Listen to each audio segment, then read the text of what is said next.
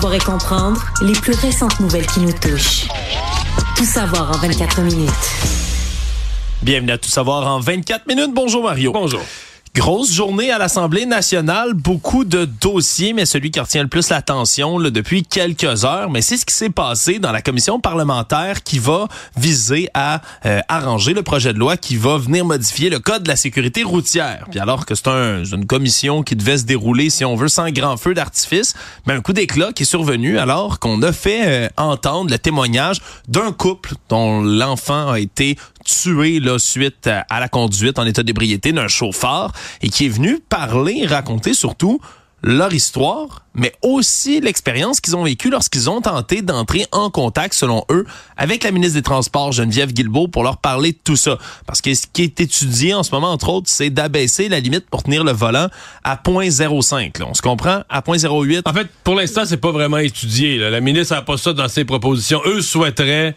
Euh, déposer un amendement là-dessus. Oui, et le Parti libéral du Québec aussi souhaite ça. Donc, on, qu'on ajoute au projet de loi sur la sécurité routière ce volet, sincèrement, ce que je pense pas qu'il va se faire. Là. Ouais, puis je, je l'explique là, c'est pas de ramener la limite à point de 0.08 à 0.05. En fait, c'est qu'à partir de 0.08 et en haut, c'est criminel comme ça l'est Mhm. déjà, mais entre 0.05 et 0.08, ce serait des amendes qui seraient données. C'est une infraction au code de la route. C'est Voilà. pas, un, c'est pas un geste criminel.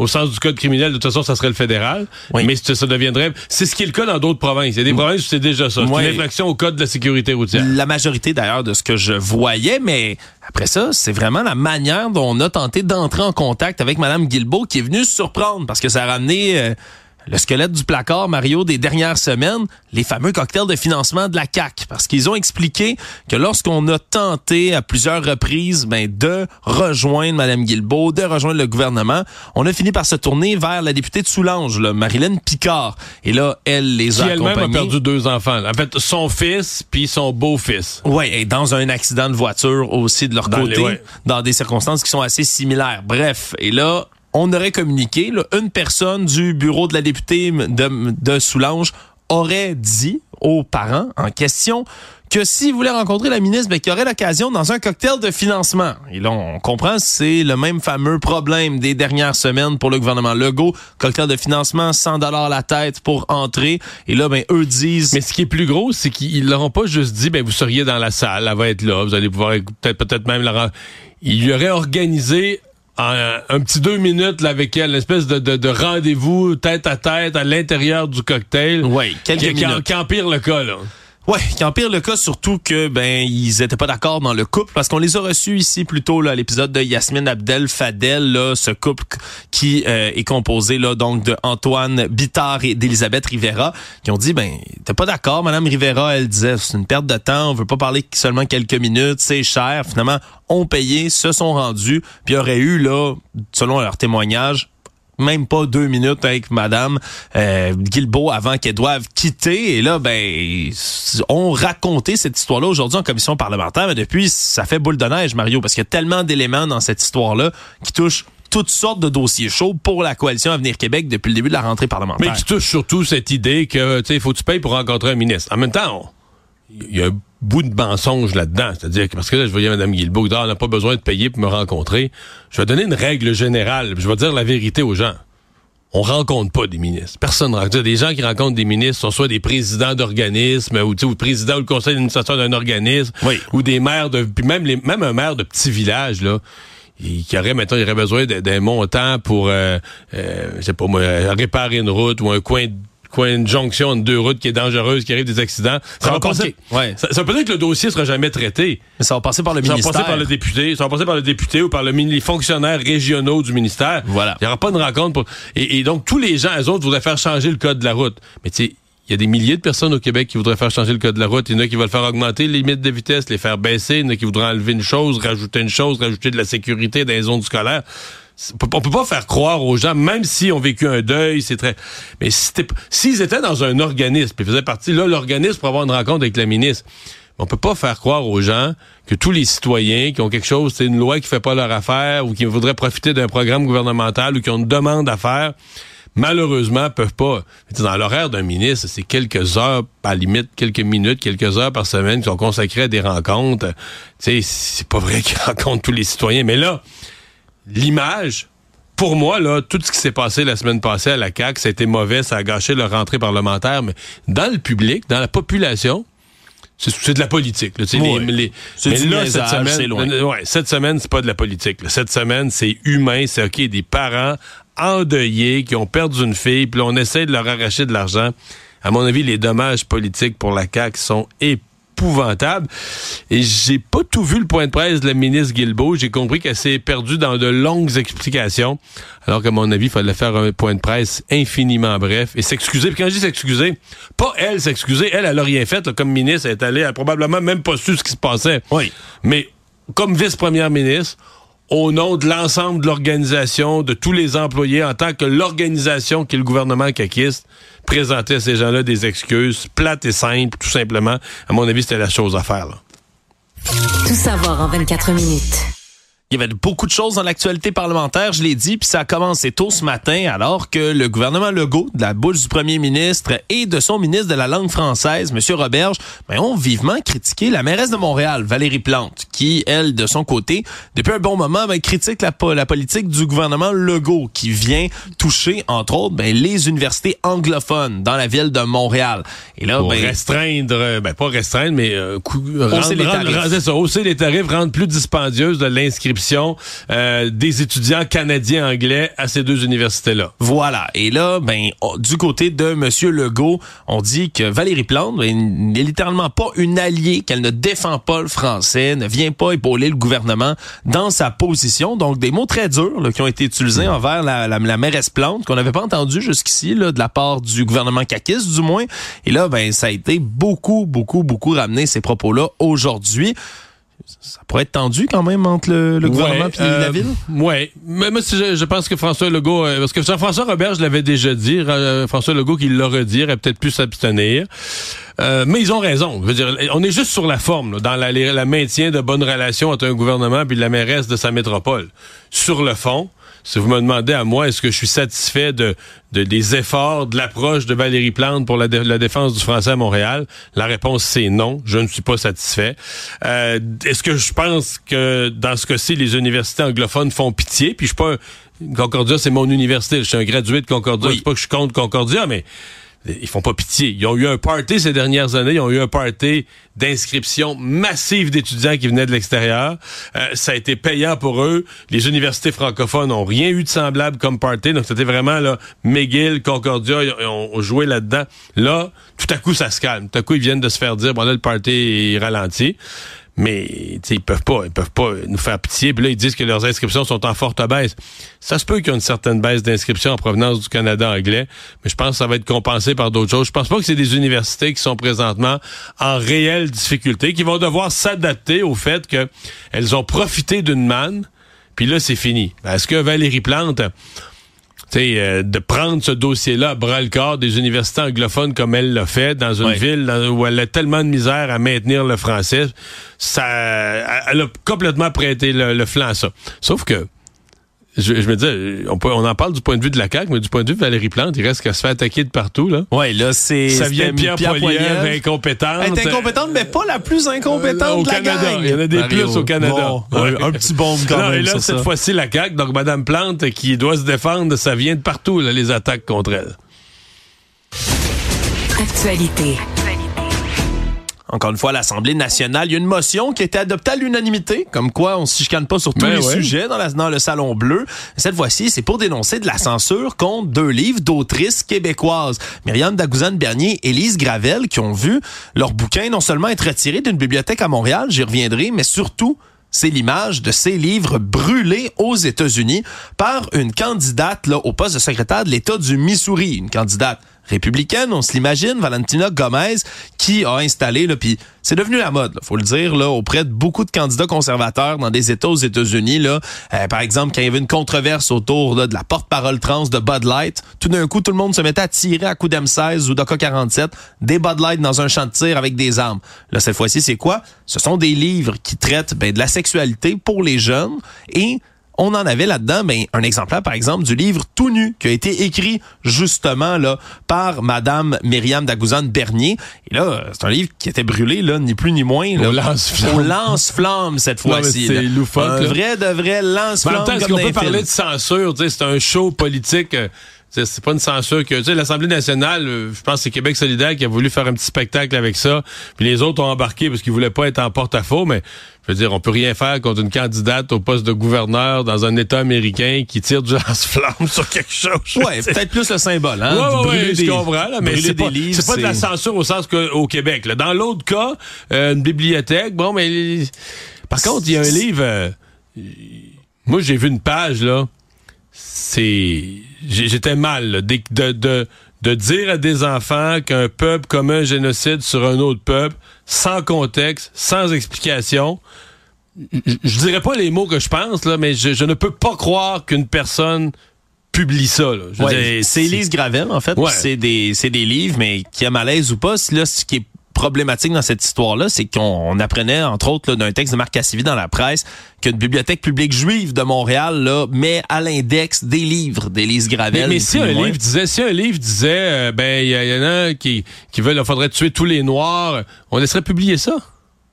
Je, je sais pas exactement, tu vois, j'ai pas eu le... C'est le- c'est incroyable. Tu dis, J'ai pas pu c'est lire c'est les sans contexte, puis on dit là, qu'il y a un pays Israël, là, ils veulent tuer là, tous les euh, tout le monde sur la bande. de- C'est simplifié, c'est ça s'adresse comme à des enfants de 5 ans.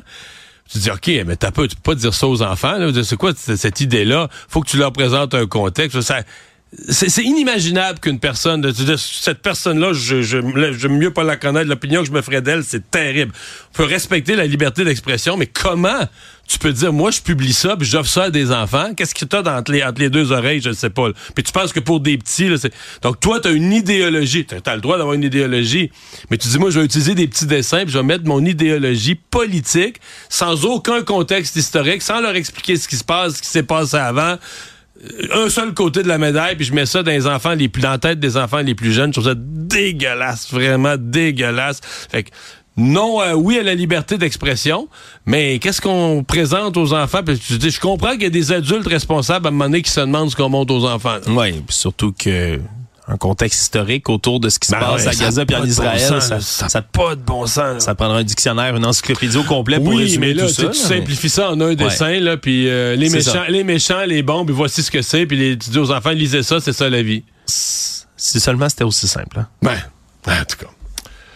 Tout savoir en 24 minutes. Aujourd'hui marquait euh, un triste anniversaire. C'est les un an de la tragédie qui s'est tenue à Laval dans une garderie le 8 février 2023. Et ce matin, on commémorait tout ce qui s'est passé sur place alors qu'une soixantaine de personnes se sont déplacées. On a fait une envolée de ballons, entre autres, pour les deux petites victimes de cette tragédie. Je rappelle, Jacob Gauthier, 4 ans, Maëva David, 5 ans, qui sont décédés à pareille date l'an passé qu'un autobus de la Société de transport de Laval, qui était conduite par Pierre-Ny Saint-Amand, est entré là, volontairement de plein fouet dans la façade d'une garderie, là, la garderie éducative Sainte-Rose sur la terrasse du frein. Et là, ben, on a maîtrisé cet homme-là qui était sorti du véhicule. Et un an plus tard, Mario, si on peut commémorer là, la mémoire des victimes, alors qu'il y a eu deux décès, mais plusieurs blessés aussi, qu'il y a des témoignages qui reviennent encore et encore là, de personnel qui se sont sans parler de tous les autres des enfants, sous le choc, là. Ouais, de pareils événements, puis de, de- de- d'amis de garderie qui décèdent, puis quand... Ouais, une, toute une tragédie à laquelle, Mario, on a, un an plus tard, toujours pas de véritable explication. C'est peut-être un des Ben, dossiers les le- plus spéciaux dans tout ça. Tout ce qui est évaluation euh, psychologique, psychiatrique de l'individu, du chauffeur, c'est toujours sous scellé. D'abord, ça a été extrêmement long. Tu sais, devant les tribunaux, ça a été reporté, Ouais, reporté. Je pense qu'il était, à- toujours. il était à Pinel. Le Pinel demandait du temps de plus. Puis, comme tout était secret, on ne sait pas pourquoi, on ne sait pas qu'est-ce qu'ils ont découvert, à moitié découvert, quel questionnement ils ont eu. On sait rien. On sait juste que c'est sous scellé encore aujourd'hui.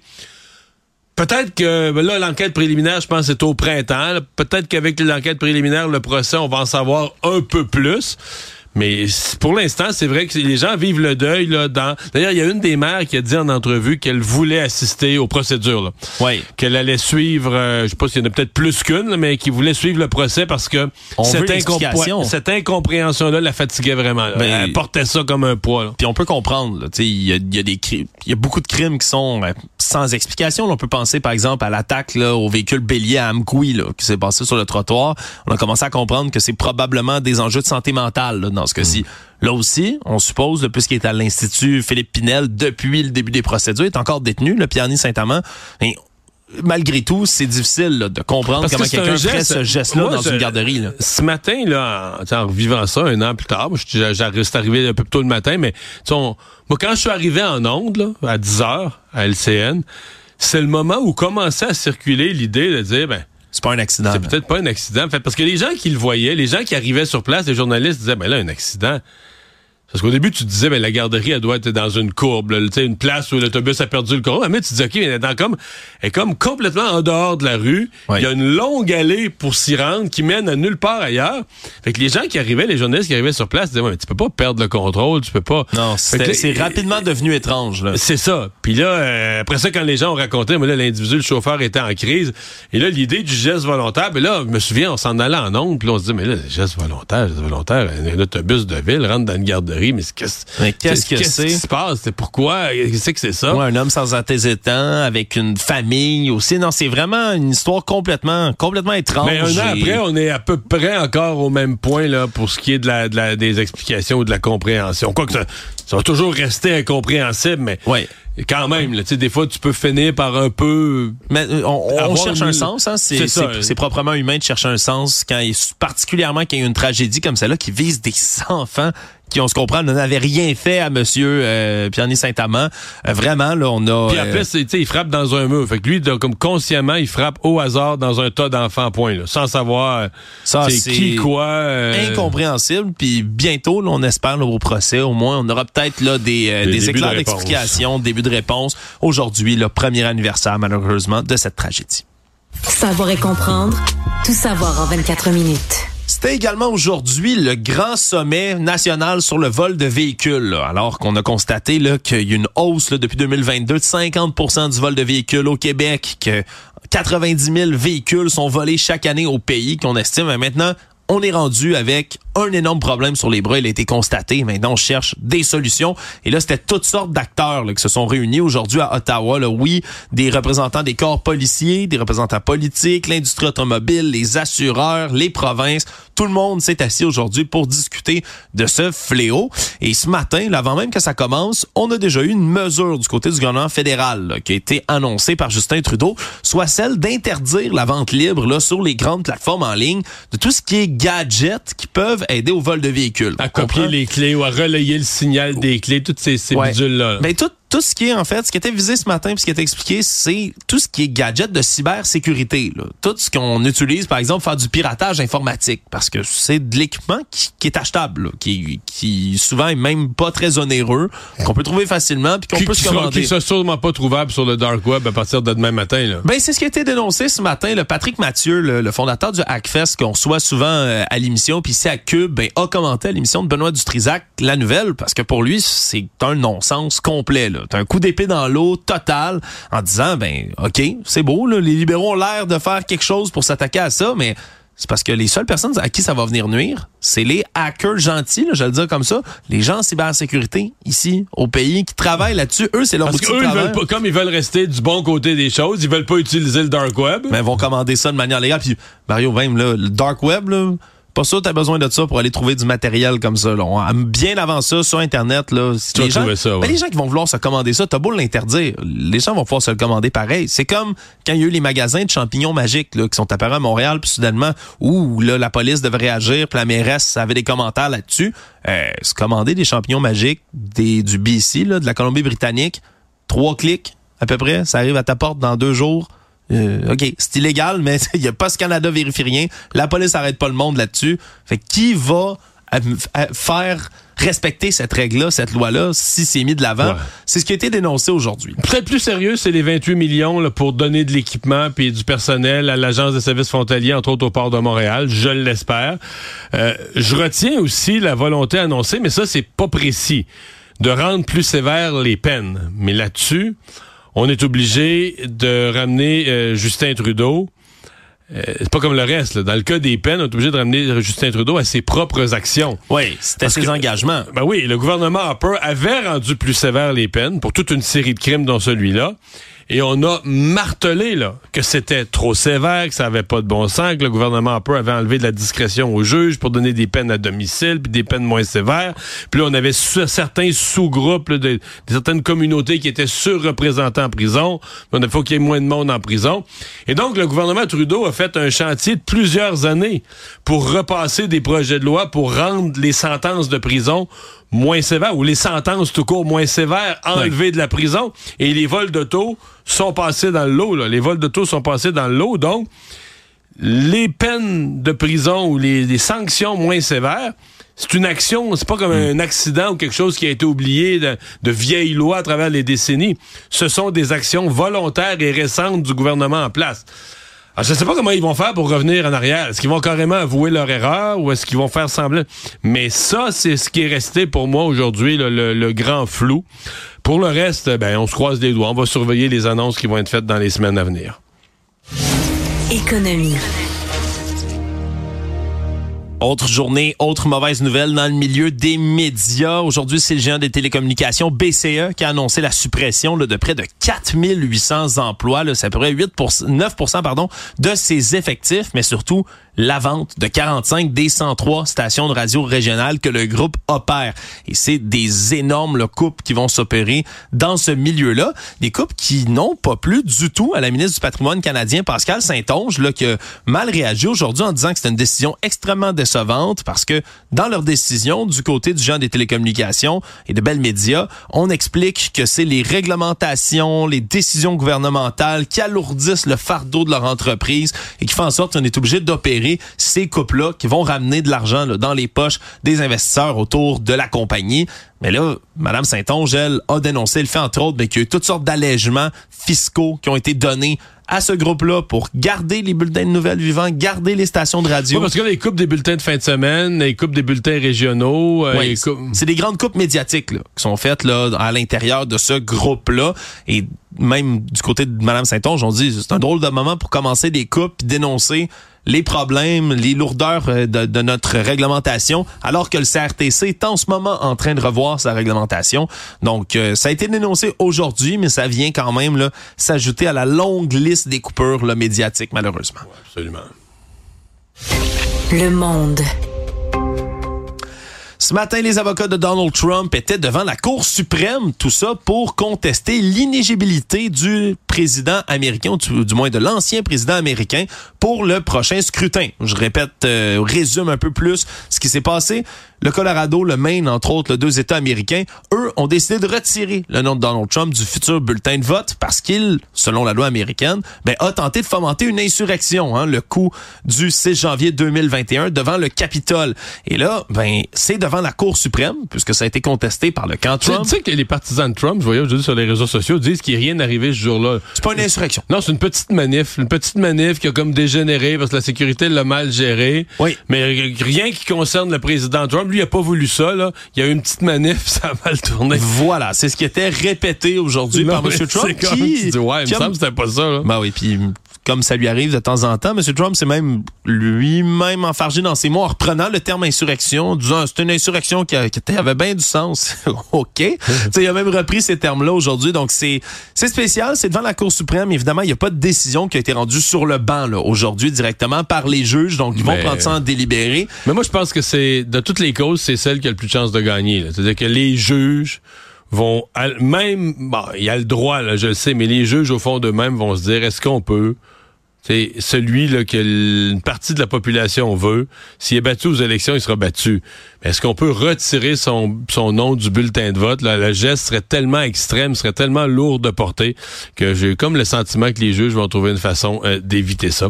À mon avis, c'est la cause. Dans plusieurs autres causes, je vois pas comment il peut gagner, mais celle-là, j'ai l'impression que ses chances sont meilleures. Résumé l'actualité en 24 minutes, c'est mission accomplie.